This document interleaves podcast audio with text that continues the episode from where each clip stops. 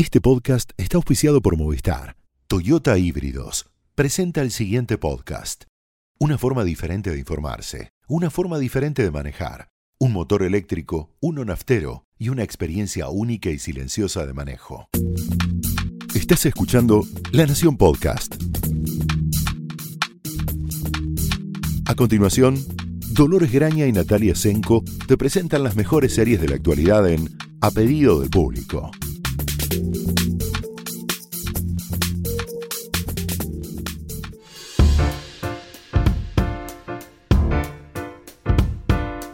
Hola, bienvenidos a un nuevo episodio de A Pedido del Público. Mi nombre es Dolores Graña Yo soy Natalia Tresenco.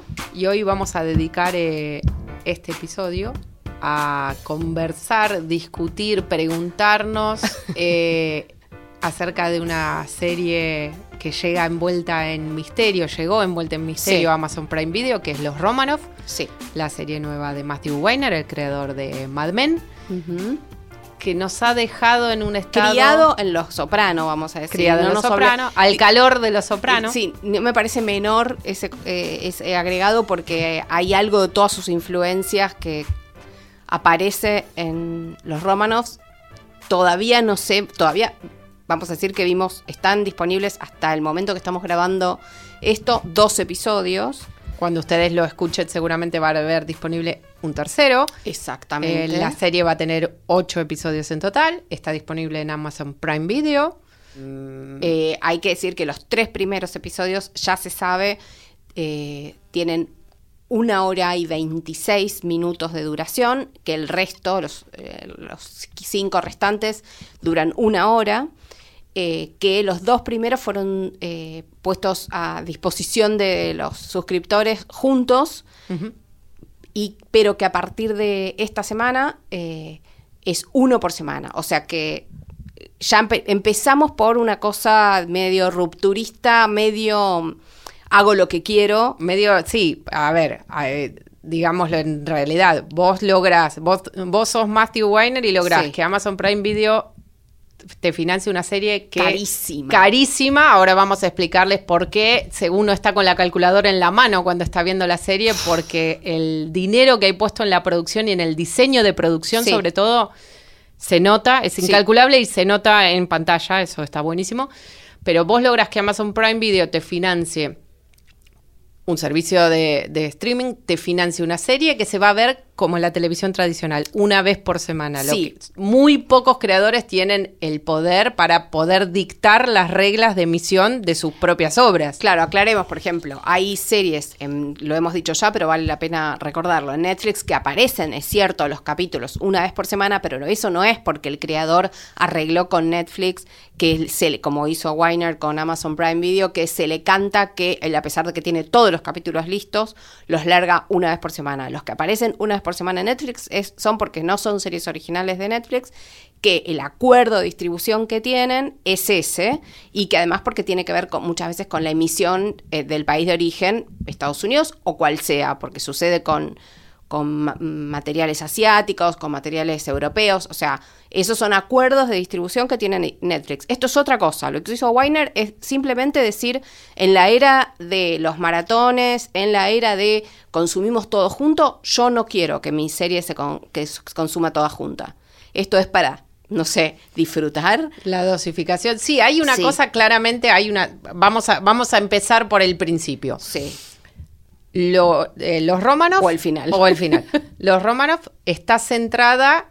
Tiene, digamos, son todas historias distintas con un hilo conductor que es que alguno de sus protagonistas es o cree ser Sí. descendiente de la familia imperial rusa, Sí. del último zar de Rusia, Nicolás II, y su familia. Transcurre en la actualidad. Transcurre en principio lo que hemos visto en la actualidad. Los dos primeros capítulos cuentan la historia de dos descendientes muy distintos de los Sí. Romanov. En principio, en estos primeros dos capítulos, y entendemos que tampoco ocurre en el tercero, se trata el enigma de si alguno de ellos logró, algunos de los herederos de la familia imperial rusa, logró escapar de la suerte de la familia, que sabemos que es la realidad. Recuerdan el, toda la historia de Anastasia Sí. y bueno, una, de- una de las hijas que supuestamente había logrado evadir eh, el, el fusilamiento a manos del ejército rojo, claro. En este momento, no, eh, hasta ahora no hay ninguna teoría conspirativa ni la posibilidad de que alguien haya escapado a la suerte, pero tampoco hay dudas acerca de que No. son herederos de verdad. Los dos personajes que cada uno protagoniza un episodio es una heredera. Sí, como descendientes, o sea, como de la familia no nuclear, obviamente, Obviamente. sino de la familia, digamos, eh, periférica. Claro, de la familia extendida, pero son ambos Romanov. Y lo que queda muy en claro es que portar el apellido Romanov en esta, en esta ficción en particular otorga, la carga genética, digamos, es muy fuerte. Otorga un cierto lo- tipo de características que están unidas con una suerte de destino eh, de grandeza o de... O de, De pretensión. de pretensión de grandeza, Sí. una cosa autocrática Sí. de yo Sí. hago de mi vida y la de la gente que me rodea lo que quiero. lo que quiero. Tengo derecho de nacimiento, eh, de cuna, de eh, maltratar a quien se me ocurra, de eh, manipular la realidad a mi gusto. Eh, y no, sobre todo, no eh, sentirse sujeto a las reglas que gobiernan la vida de todos no, los demás. Que en un punto, obviamente, es imposible hablar de la nueva serie de Matthew Weiner y no compararla con Mad Men. Y en un punto hay muchas resonancias de aquellos personajes del mundo de la publicidad que se creían que eran los más vivos de todos, que las reglas del mundo no se aplicaban para ellos, que porque eran personas creativas o con ciertas eh, posibilidades de mirar un poco más allá, se les estaba permitido cosas que al resto no. Eh, y bueno, una mentalidad, digamos, si la serie, si Mad Men eh, transcurría en la digamos, en una época donde pre años 60 hippies y revolucionarios, donde en principio, ¿no? Donde era un mundo de los hombres y hoy esto ya no, no correría. Eh, Weiner se las arregla para que en la actualidad siga corriendo, eso gracias a esa supuesta herencia. Eh, Sí, todavía la historia, digamos, el, el- el- la marcha, la larga marcha de la historia, a los Romanov no, la alcan- no, no los ha alcanzado. Contemos un poco de qué van los dos capítulos Sí, para, para es- poder ejemplificar hay un que, poco, hay que sin ser tirar spoilers. que son eh, que es un- una serie de antología, o sea que supuestamente podrían ser eh, vistos independientemente los capítulos y de hecho funcionan de manera independiente, que de hecho además hablar de episodios o capítulos cuando estamos hablando de una hora y 26, Ujú. El Sí, son primero... pequeñas películas. Pequeñas sí. películas, pero antes de meternos en el contenido, pequeñas películas pero grabadas como televisión, o sea... Sí. No, no hay nada que justifique en principio, eh, ni en su lenguaje visual, ni en el planteo de la historia, por el que sea necesario tener una extensión mayor a la, a la promedio. Sí. El hecho de que no tengan hilación, por ahí es con- eh, nos lo contradice el curso de los distintos episodios. Es posible que algunos de los personajes que vemos en, en- en posición secundaria acá vuelvan a aparecer Eh, de otro se- modo. Entiendo que no creo que que Weiner sí. se va a perder de eso, No, entiendo que sí, pero no lo sabemos aún. pero no lo sabemos y además aunque vuelvan a aparecer algunos de los personajes de todas maneras van a contar historias distintas Sí. entonces em, Sí, al menos los dos primeros episodios se pueden ver en cualquier orden sin Sí. ninguna diferencia. sí no no eh, bueno el primero se llama The Violet Hour y transcurre para empezar la- casi el no sé 60% hablado en francés o 50% tal vez Eh, transcurre en París obviamente y quien representa la El la heredero familia- Romanov de la semana, digamos. Claro, es una heredera, que es una señora eh, octogenaria, plantean, mm, digamos, Muy bien llevado. muy bien llevado, que la actriz se llama Marte Keller, eh, que es una actriz, eh, digamos, de las altas culturas francesas, es, es suiza, pero, pero trabaja como hace muchísimos años como regisseur en la ópera y eh, hace un trabajo fantástico, por otro lado con un personaje difícil. Bueno, eh, los, si los memoriosos o quien busquen su nombre eh, googleándolo, eh, también era eh, el interés romántico, llamémoslo de esa manera, de Dustin Hoffman en El Maratón de la Muerte y la protagonista de la película Fedora de Billy Wilder. O sea, esta señora que aparece acá como Anushka, que es una señora que vive en un Sí, se llama nada menos que Anastasia. Exacto, que vive en un palaciego piso el en departamento, París. que es el, es el botín de guerra, digamos, el conflicto Sí. que, que se dirime. ¿Quién se va a quedar con ese departamento parisino con vista a la, Torre, Eiffel? El departamento Ya de por sí eso vale la pena ver. opaca cualquier historia que se pueda contar Cualquier cosa que ocurra adentro. Es una cosa increíble y la verdad que el, en ambos episodios, Sí. la dirección de arte, Sí. el diseño de producción de Y estos vestuario. mundos y vestuario, iluminación, fotografía, montaje son Sí, todo equipo de un de, preciosismo todo equipo no sorprendentemente de Mad Men. Ajá. Porque es, eh, además de que por ahí aparecerán en- con más o menos protagonismo algunos de los actores de Mad Men como eh, Christina Hendricks o John Flattery, eh, lo que se trajo Weiner es básicamente todo el equipo, mm, digamos, de arte, diseño técnico, diseño de producción. No así, eh, bueno, los equi- el equipo de, de guionistas es un poco más variado. Él dirige, una cosa que no dijimos y que tiene que ver también con la... Sí, dirige y escribe los dos primeros episodios, el segundo acompañado, escrito acompañado. y dirige todos. Sí, y se nota una mano, digamos, por ser em, Generosa. poco, poco generosa, Ah. es una mano un tanto de plomo. Eh, Sí, No no, le- es sutil su no. dirección, no es un gran director, Matthew Weiner, ya lo sabemos.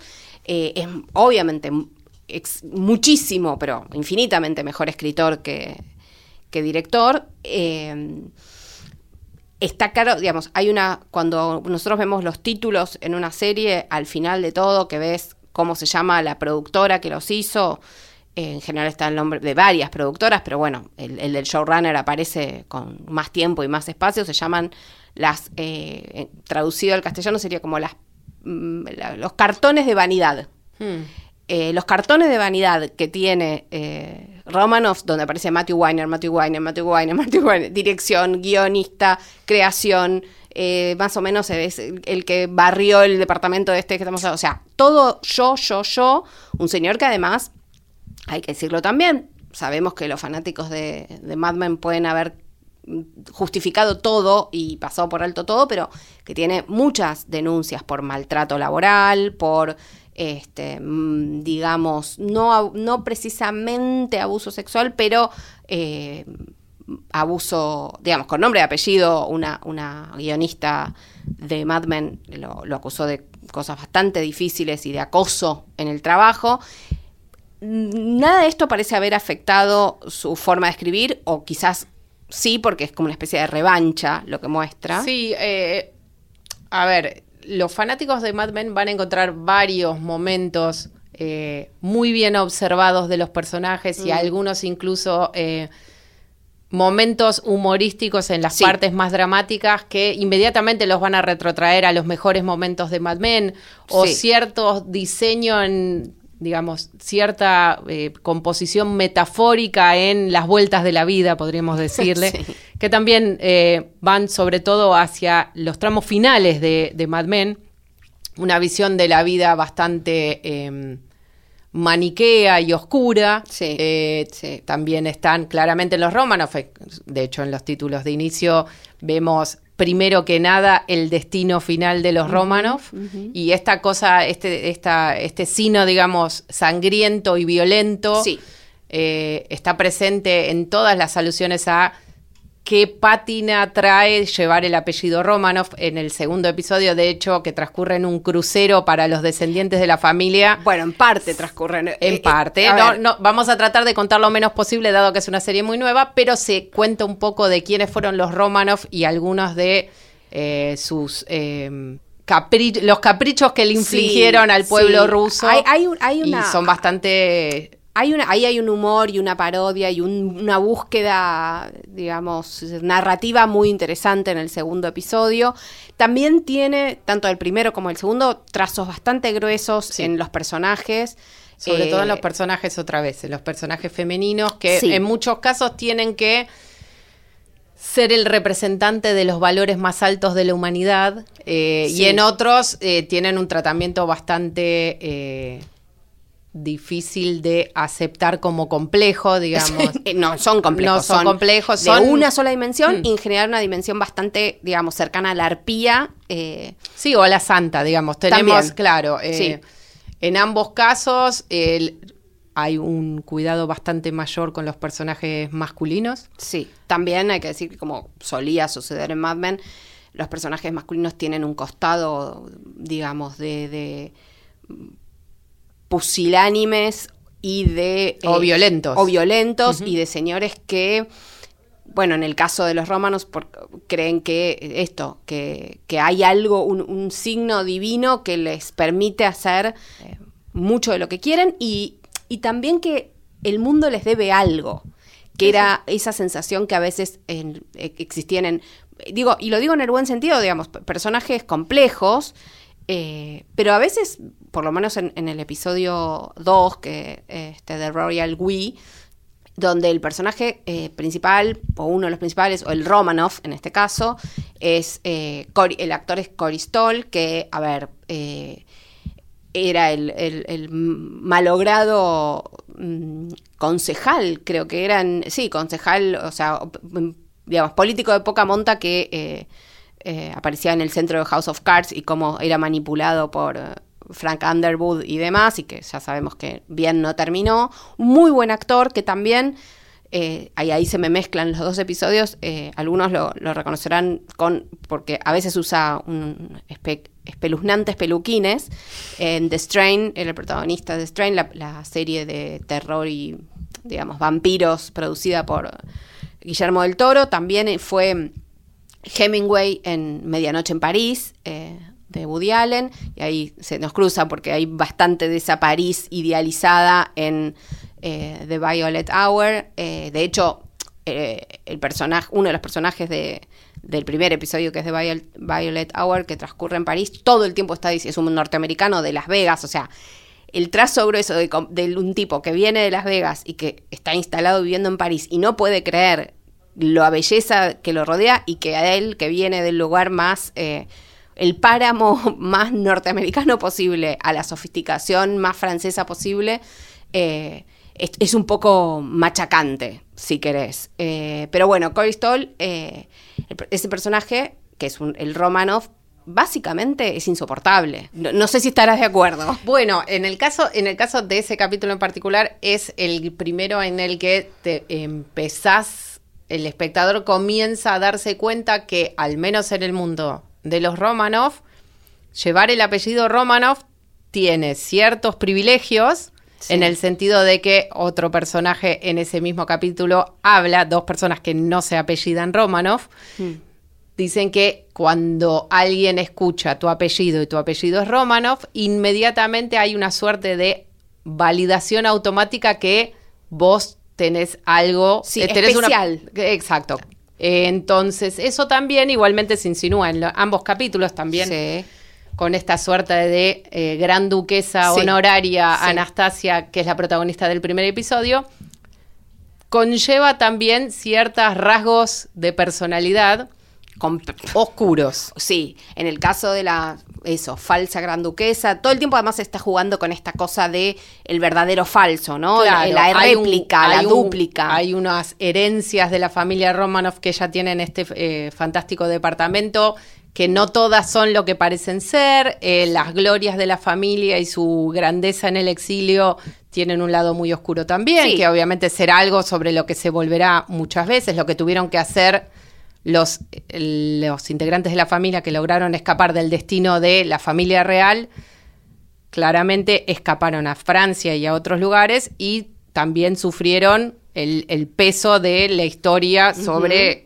Sí. Durante la Segunda Guerra Mundial y demás. Se, también se menciona que, bueno, que esta, esto que, decía Dolores de, de estos personajes que dicen, eh, el, el, solo, la sola mención del apellido lleva alguna especie de, de halo, de brillo, y también lo cierto es que la historia, cuando se cuenta la verdadera historia antes del fusilamiento de los Romanov, digamos, tampoco era los brillantes, los, fantásticos Romanov, o sea. No, no, claramente, no, no es que por haber muerto a manos de eh, la Revolución Rusa eh, eran santos, eso queda bastante en claro. Y de a poco se empiezan a contar algunas de las cosas más absurdas, sangrientas o despóticas que... Exacto. Eh, podía decidir hacer la familia cuando estaba en el poder y que un poco sutilmente la serie sugiere que les encantarían seguir haciendo si Sí. tuvieran la De oportunidad. hecho, bueno, en, en esto, en, en- la- en el episodio parisino, eh, esta mujer es, eh, digamos, de todo eh,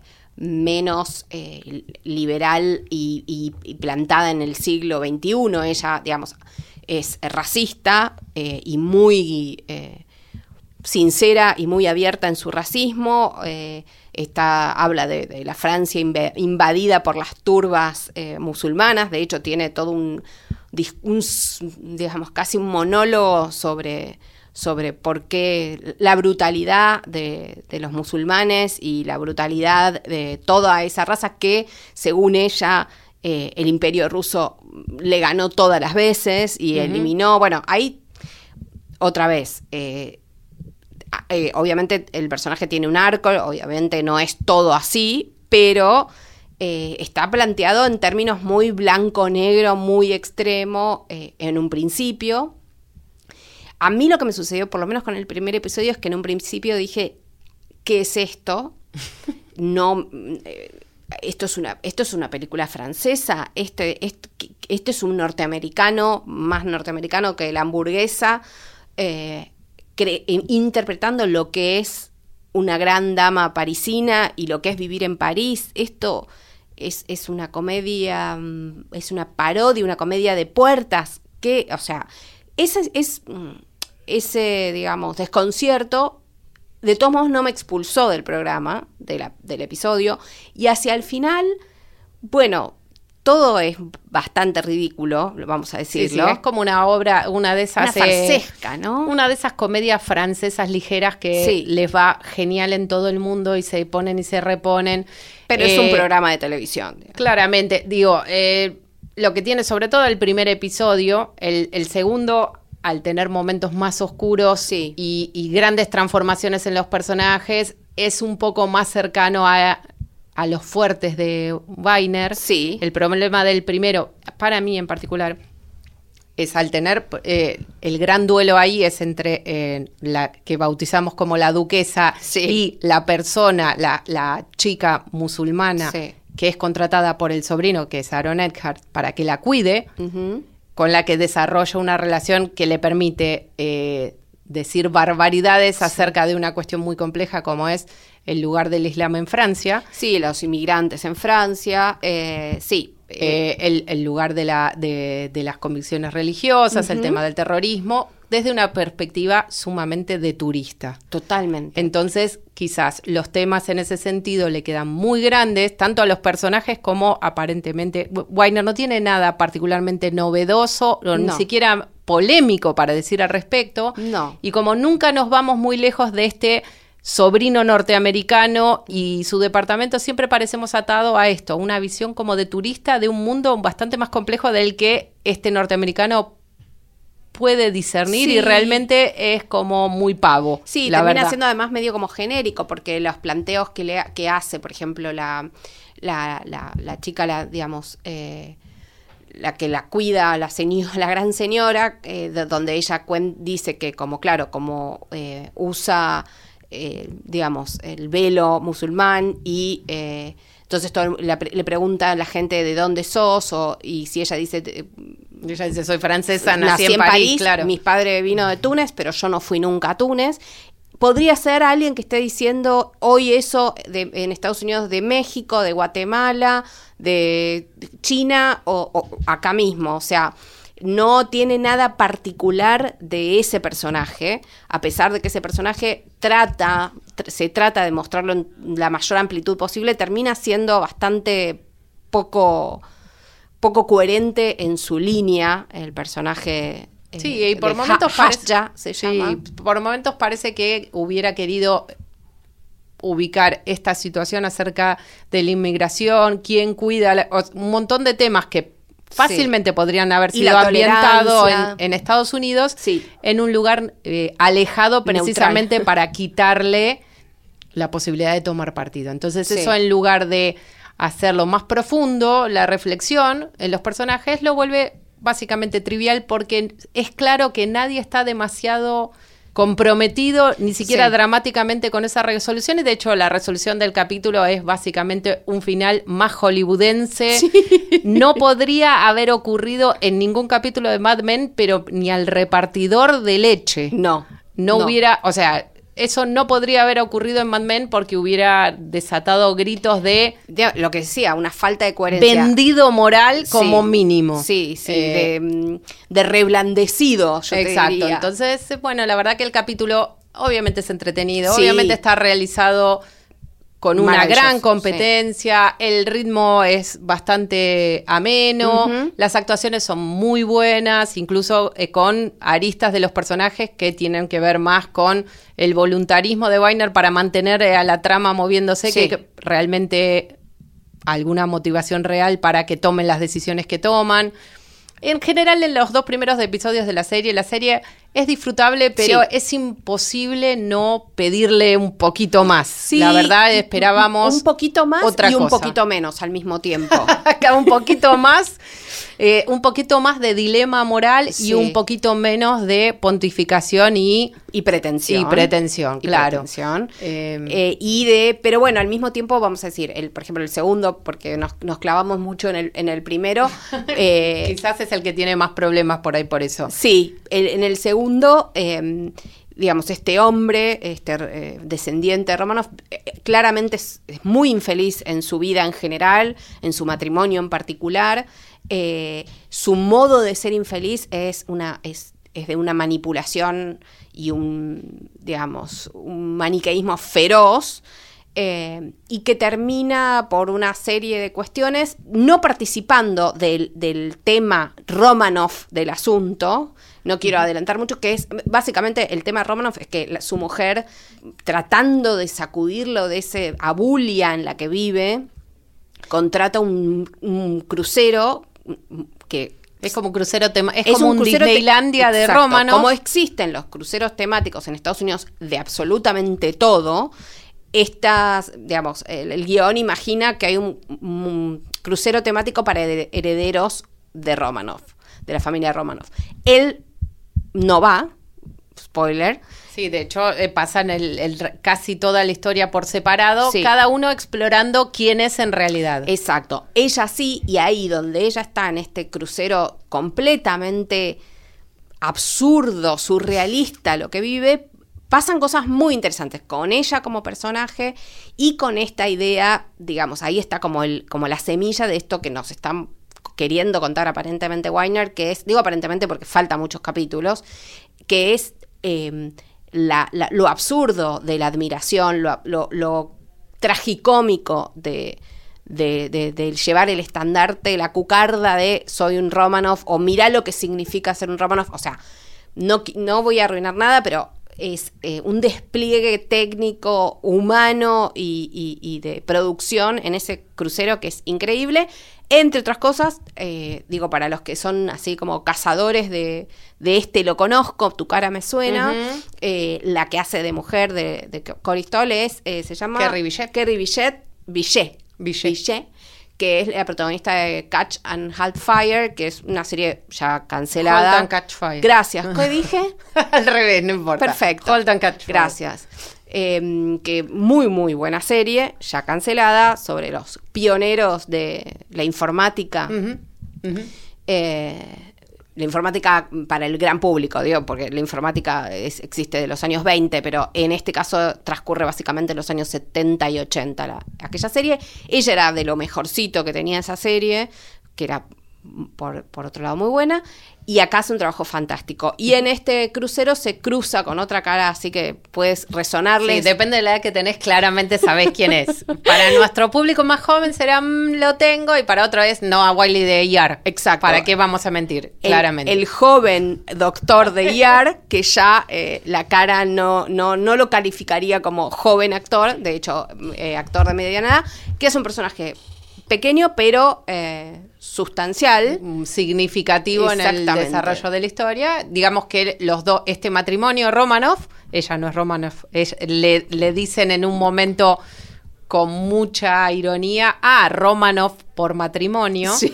eh, que no es claramente lo mismo, por lo menos en el mundo de la serie. Ella ve un poco, el capítulo comienza con una sesión de terapia en la cual ella quiere saber qué es lo que quiere y quién es, y él es completamente opaco y le dice, no, hacemos lo que vos querés.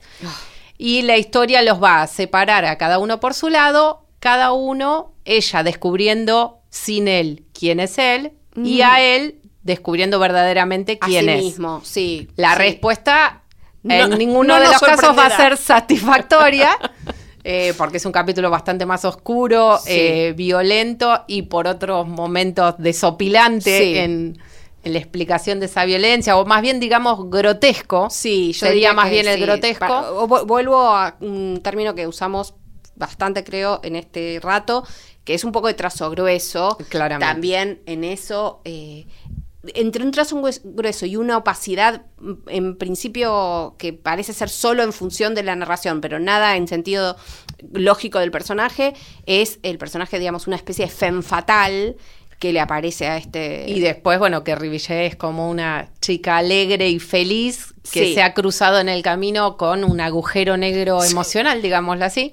Sí. Eh, también hay una cosa más bien estereotipada en el momento en que él nos transmiten a nosotros, decide mostrarse como quien es y explorar sus fantasías Sí, que hay- tienen que ver con el- los juegos de poder, la dominación. Todo lo eh, que es desde la mirada. la a- violencia. la- la digamos, obviamente, todos los segmentos del, del capítulo donde está eh, el Romanoff, digamos, eh, y todo lo vemos desde su punto de vista. Y desde su punto de vista, el mundo es un lugar bastante horrible. la gente en ese mundo, salvo él y poco más, son todos o demasiado, o sea, o, o eh, equivocados en todo, o eh, son demasiado molestos, demasiado poco importantes como para que él se moleste, y se molesta en el sentido de enojarse todo el tiempo. Sí, yo lo sentí más como él ve el mundo, que me parece que en este sentido engancha con la idea de eh, que plantea los Romanov en el sentido de, bueno, nada, están los Romanov y El resto. lo- los siervos de la gleba, Sí, ¿no? sí, Es sí, medio lo sí. otro y son sirvientes o gente para sacar del camino si a mí me molesta. Yo poco avanzo y hago lo mío y el, el resto que se corra o los correremos. Sí, sí, sí. Y En- todo lo que yo decía al principio, todo es manipulación para poder lograr mi objetivo.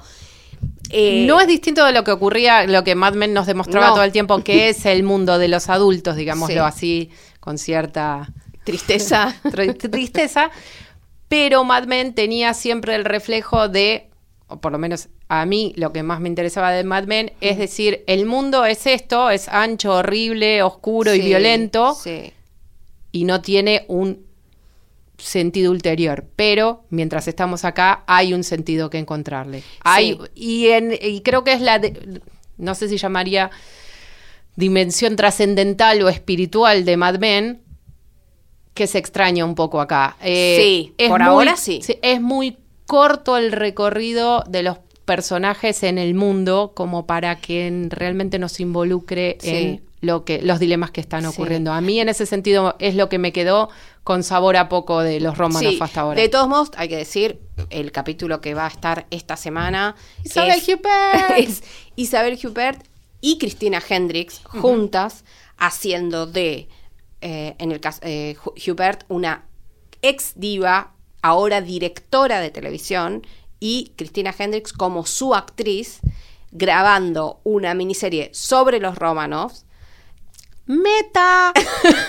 O sea, Metaficción. la metaficción y esas dos grandes actrices, muy distintas en sus estilos actorales e interpretativos, que eh, probablemente nos, nos eh, den más nafta para seguir. Igual yo, habiendo visto estos dos, seguiría viéndolo igual. Sí, claramente, si les tenemos, digamos, para ir cerrando, si Sí. tenemos que recomendarles de persistir más allá Sí. de los reparos que puedan encontrarles estos dos primeros episodios, episodios perdón, la recomendación es sí, vale Sí, la pena eh, perseverar porque creemos que eh, Weiner puede tener un momento Weiner en cualquier momento y redondear un episodio maravilloso que de por sí justifique el visionado de lo- o la existencia, digamos, de los Romanov y que estemos hablando el año que viene de ese capítulo perfecto, Sí. como ocurre con Black Mirror y con tantas otras series antológicas que un capítulo ya vale la temporada completa, sí. aunque tenga altibajos. Así sí, que sí, yo creo que sí. Volveremos sobre, sobre esto, seguro. Seguro, seguro. Y, y, bueno, seguramente en, en el balance del año, que ya no lo veo tan lejos como lo veía No. hace un tiempo,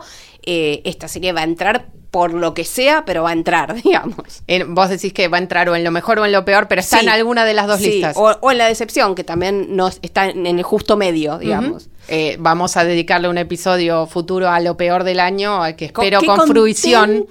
Es una de, una de las arqueos más satisfactorios de nuestro trabajo. Más lindo, Así sí. que bueno, nos veremos entonces. Eh, que sigan bien hasta un próximo episodio. Chau, chau. Hasta la próxima.